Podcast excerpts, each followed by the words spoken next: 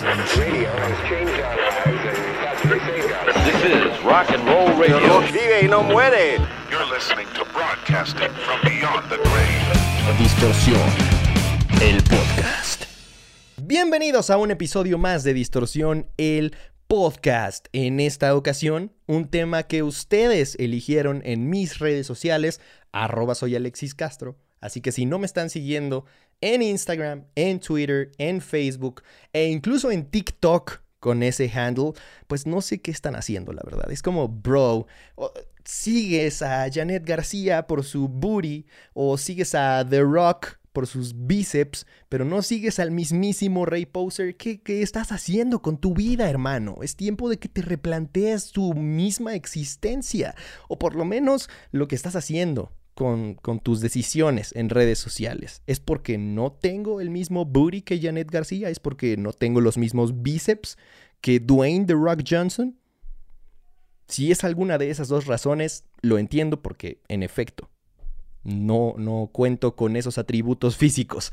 Pero si no es por esas dos razones, no tienen justificación. Deberían de seguirme en mis redes sociales para participar en este tipo de encuestas, como en la que ustedes me pidieron que hablara de mi opinión o diera mi punto de vista al respecto del presente y futuro inmediato de la industria de la música. En general del entretenimiento, ¿no? Pero específicamente de la música y los conciertos. Y bueno, para eso estoy aquí, para cumplir sus deseos. Hablemos pues de mi punto de vista, lo que creo que va a suceder con los conciertos, con la industria de la música.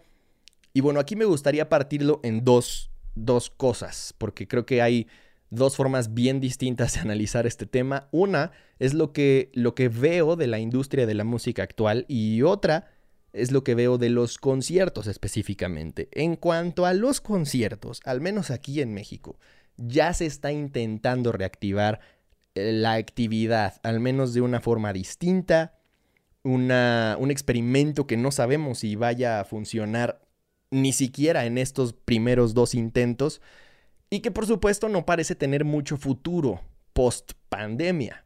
Y estoy hablando de los autoconciertos que es básicamente una dinámica igualita a la de los autocinemas, solo que pues obviamente en el autocinema no tienes ahí a los actores actuando en vivo y en el autoconcierto sí vas a tener a los músicos ahí tocando completamente en vivo, un concierto que no va a estar en ningún otro lado a menos de que lo graben, cosa que se me haría muy extraña, pero tú lo vas a poder vivir desde la, diría, comodidad de tu auto, pero seguramente no todos los autos son cómodos para ver un concierto. Habrá algunos que no puedan ni ver por estar en el asiento de atrás. La dinámica, para los que no tengan idea, es la siguiente. Puedes entrar con hasta cuatro personas en el mismo auto y pagas un boleto por auto, no por persona.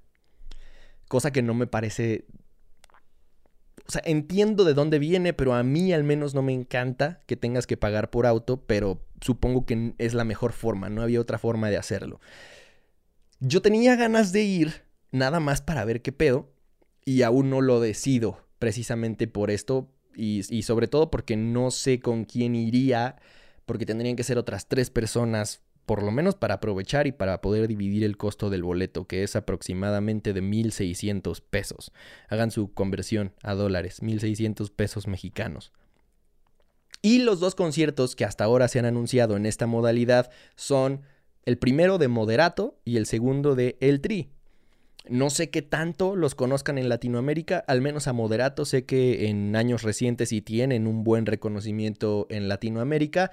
No sé qué tanto el Tri, creo que es una banda que aunque es mucho más icónica y mucho más histórica en el rock mexicano, sí también creo que es mucho más local, mucho más regional, sobre todo por las temáticas de sus canciones y en general lo que rodea a la banda. Es muy mexicana, mexicanísima. Y sí, bueno, o sea, no por menospreciarlos ni mucho menos, yo diría que Alex Lora es uno de los mejores frontmans que el rock mexicano haya dado en la historia. Y hasta la fecha lo sigue demostrando cuando se presentan en el Vive Latino, por ejemplo.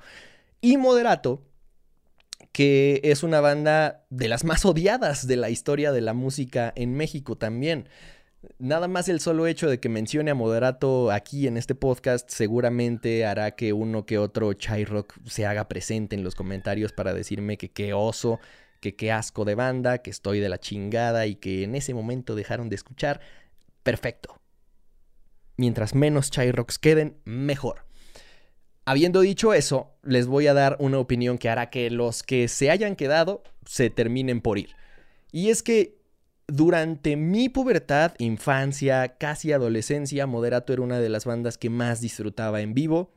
Y es porque Hombre por Hombre es una banda que le pone en su madre a la banda de rock que me digan de los últimos años, mexicana o latina en general. Es una bandota, nada más por el hecho de estar liderados por Jay de la Cueva, multiinstrumentista, algunos argumentarían que es un genio musical, eh, de mil proyectos forma parte y además en distintas posiciones, en algunos es baterista, en otros bajista, en otros cantante, guitarrista, etc. Y además productor y pues fashionista ¿no? de la actualidad. Es toda una, una personalidad, por decirlo menos. Y además de él, hombre por hombre es una bandota. En vivo suenan muy cabrón. Y bueno, obviamente se entiende de dónde vienen las críticas, pero a mí siempre me ha parecido muy pendejo clavarte en, en, tirar odio. En lugar de decir, no me gusta esto y paso de ello. No pasa absolutamente nada. A alguien le gustará, ¿no? O sea, hay gente que vota por pendejos y que los defiende. No voy a decir nombres, pero hay gente que defiende a los pendejos que están en el, en el poder. Si a alguien le gusta la mierda, pues déjalo que coma mierda. Para eso están las moscas, ¿no? Mientras no te quieran dar mierda, pues no entiendo cuál es la necesidad de tirar idem, o sea, lo mismo. El chiste aquí es que creo que son unas dos buenas bandas para intentar este experimento. No creo que tengan la convocatoria suficiente como para que de verdad sea un éxito este ejercicio de forma garantizada. Pero al menos a mí sí me gustaría ir a ver qué pedo, a ver cómo está la organización, a ver qué tanto éxito tiene, porque por supuesto en los medios nunca vas a leer algo tan objetivo o tan, o tan pues directo si es que el evento fue todo un fracaso y estuvo vacío, ¿no? Entonces sí, me gustaría ir, pero tengo mis reservas, sobre todo porque la modalidad es ir en un auto y pueden entrar hasta cuatro personas en el mismo auto, pagas alrededor de 1.600 pesos mexicanos y pues si los de atrás no pueden alcanzar a ver, a la mierda y es entrada general, entonces conforme vayas llegando es que vas a poder estacionarte literal. El escenario es 360, o sea, en general creo que es, es la mejor idea como para mantener viva a la industria. Y esto se los he dicho en otras ocasiones, no porque los artistas top, por supuesto, me refiero a los top, necesiten dinero y ya se estén muriendo de hambre, sino porque los que de verdad se han visto afectados por esta situación son todos los demás oficios que hacen que la industria de los conciertos sea posible. Los tramoyistas, los iluminadores, los ingenieros de sonido, los que montan el escenario, todos ellos son parte crucial, esencial de la industria de la música y ellos sí de verdad que se han visto afectados por esta cuarentena. Entonces, a ellos es a quien de verdad ayuda este tipo de cuestiones y, y ojalá que se hagan más mientras ellos puedan seguir teniendo, aunque sea el mínimo trabajo, ayudará y sumará. A diferencia de que, pues si no tienen ni un solo llamado, no podrán generar dinero, al menos no con el trabajo que están acostumbrados a hacer. Pero creo que ese será el futuro de los conciertos, por supuesto que no. Basta con ver el ejemplo de Europa, ellos no solamente están adelantados años luz de mentalidad, educación, sistemas de salud, etcétera, etcétera. Por algo son primer mundo, sino también en esta situación están adelantados meses al menos a lo que nosotros estamos viviendo todavía, porque el pico o, lo, lo más grave de esta situación de la pandemia, ellos ya lo vivieron hace al menos dos meses y ya están reabriendo sus fronteras, ya están reactivando las actividades, incluyendo los conciertos, por supuesto, en eh, espacios o venues pequeños, no aún de forma masiva, pero poco a poco empieza a crecer la convocatoria de los conciertos post pandemia en Europa. Y eso sucederá aquí. Tristemente, y sin meterme en más comentarios políticos, hemos tenido un manejo, al menos aquí en México, como con las nalgas para la situación.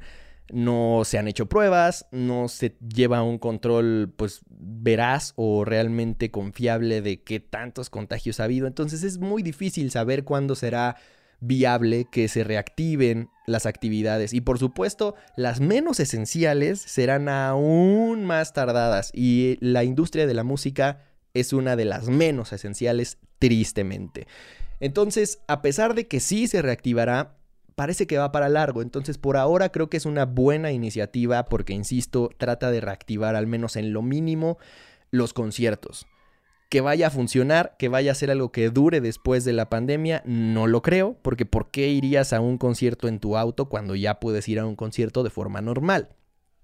Ahora, habiendo dicho eso, creo que sí, en efecto, los conciertos serán lo que más se tarde en regresar. Pero ¿qué pasa con el mundo de la música? ¿Qué es lo que opino al respecto de la actualidad, del presente y futuro inmediato de la industria de la música? Yo creo que nos ha dejado mucho aprendizaje esta situación. Y para ello me gustaría hacer un paralelismo con cómo se manejan los estandoperos, por ejemplo. Los estandoperos no son creadores de contenido de forma nata. Es decir, su chamba, su trabajo, no involucra de forma directa la creación de contenido. Por supuesto que si vives de ser youtuber, pues eres creador de contenido. La creación de contenido es innata a tu profesión o a tu oficio, ¿no? En este caso. Pero si eres estando pero, tu trabajo y de lo que de verdad vives es de presentarte en vivo, algo similar a lo que sucede con los músicos que realmente viven de sus conciertos, no viven de sus discos ni de sus streams en Spotify, eso también lo he discutido en otros episodios de este podcast, lo que reciben ya al final, después de que todo el mundo involucrado se queda con su tajada, es casi insultante. Entonces no, no viven de sus plays, de sus compras o sus descargas, no, viven de sus conciertos. Entonces, ¿por qué es que los estandoperos sí han entendido que deben comportarse como creadores de contenido y los músicos no? Mi teoría es que esta situación que estamos atravesando, esta cuarentena, pandemia, va a hacer que muchos artistas y muchos músicos se den cuenta de que necesitan bajarle dos rayitas a su ego. Yo creo que la gran diferencia entre un estandopero y un músico que a pesar de que los dos son artistas, le duela a quien le duela, los dos se dedican al arte y los dos implican un proceso creativo y artístico, independientemente de si uno te gusta más que el otro, pero los dos son artistas. Si los dos son artistas, yo creo que entonces la única diferencia que hace que a los músicos no les venga tan natural este cambio de mentalidad a empezar a comportarse como creadores de contenido es por mero ego. Es solo el ego que tienen los músicos el que los hace tan reticentes a comportarse como creadores de contenido. Yo les he dicho también en varios episodios, no creo que solo en uno, que yo creo que los artistas que mejor se comporten como creadores de contenido son los que más éxito van a tener, a los que mejor les va a ir y los que más vigentes se van a mantener. Esta situación del encierro era una oportunidad perfecta para que muchos artistas lo entendieran. A mí me pasa algo similar y ya en el episodio anterior o en el antepasado me criticaron por, por decir o por incluirme en, en la palabra artistas. No, no crean que el decir artista es una cuestión tan elevada, ¿eh? O sea, si, si tú te sientas y dibujas todos los días en tu casa, ya eres artista. Quizá no eres un artista profesional porque no vives de tu arte, pero eres artista. Es lo mismo que decir que eres creativo, es lo mismo que decir que te dedicas a las artes, aunque sea de forma paralela a tu trabajo oficial, entre comillas. Entonces, volvamos a lo mismo, bajémosle dos rayitas a este tipo de discursos que son como de que, güey, los artistas son dioses y no todos pueden ser llamados artistas. De ahí a que a cualquier celebridad que se hizo famosa por pura pendejada le digamos que es artista, ahí sí hay un error. Pero si te dedicas de alguna u otra forma a cualquier tipo de arte, eres un artista. Entonces yo desde los 15 años he tenido varios proyectos propios, algunas bandas que he tenido sí han tenido música original, algunas han publicado su música, en otras no he tenido la oportunidad de hacerlo, algunos de ustedes hasta la fecha recuerdan cuando estuve en Penthouse, que fue el proyecto como más en forma en el que, en el que estuve y del que sí pueden encontrar el disco en plataformas digitales. Pero más allá de eso, desde los 15 años llevo haciendo ejercicios de escribir mis propias canciones, de componer en algún instrumento y de presentarme en vivo.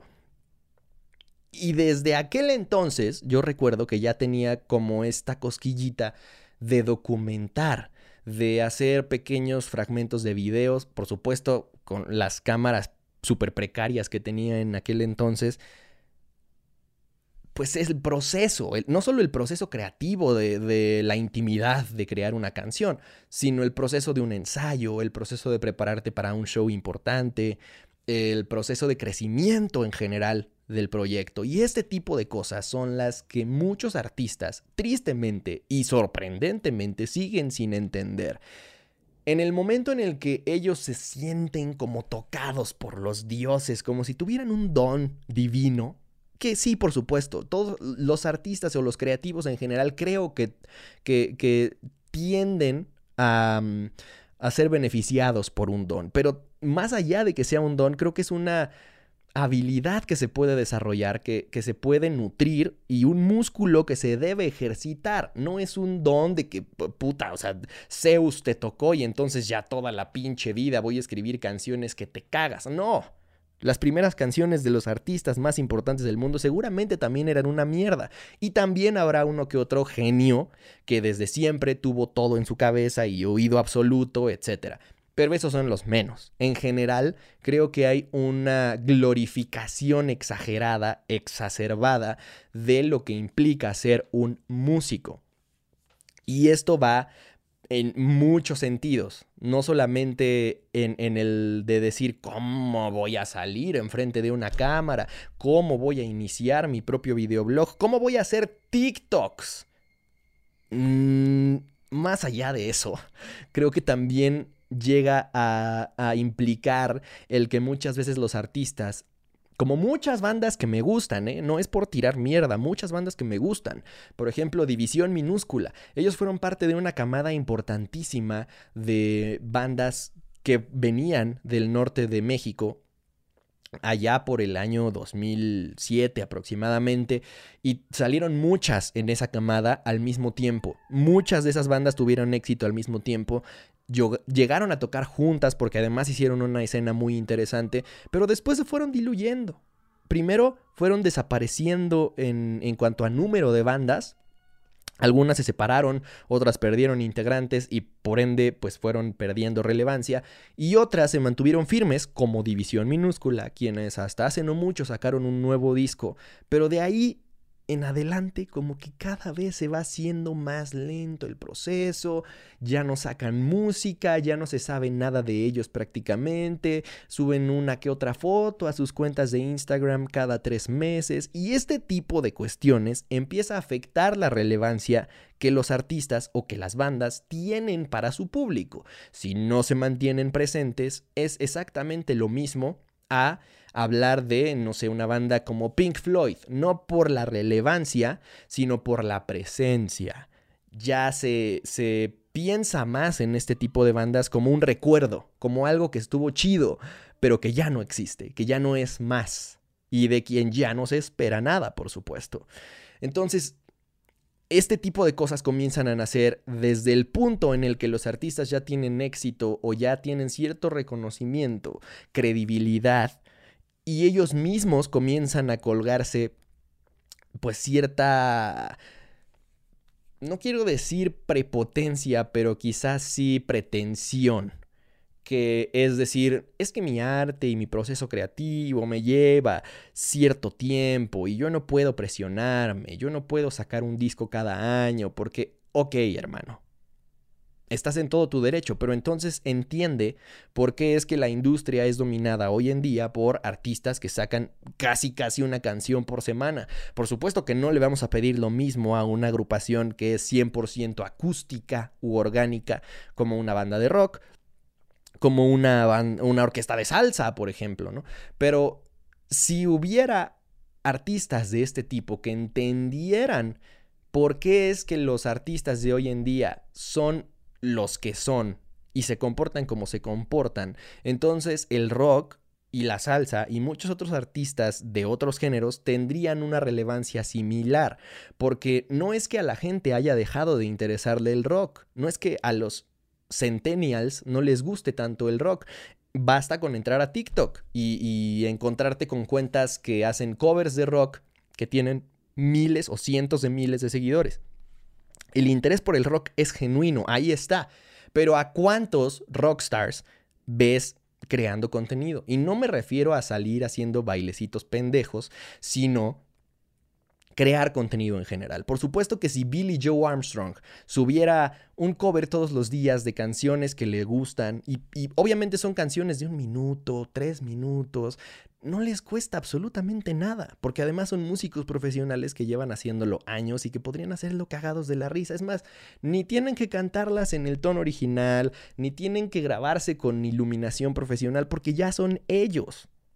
La relevancia que implicaría el que creen contenido incluso de forma informal o, de, o con una baja calidad de producción sería mil veces mayor, porque ya son lo que son. Sin embargo, los que están ahí macheteando todos los días son los artistas emergentes. Y los artistas emergentes son principalmente de los géneros que están dominando la industria hoy en día. Llámese hip hop, trap, reggaetón, etc.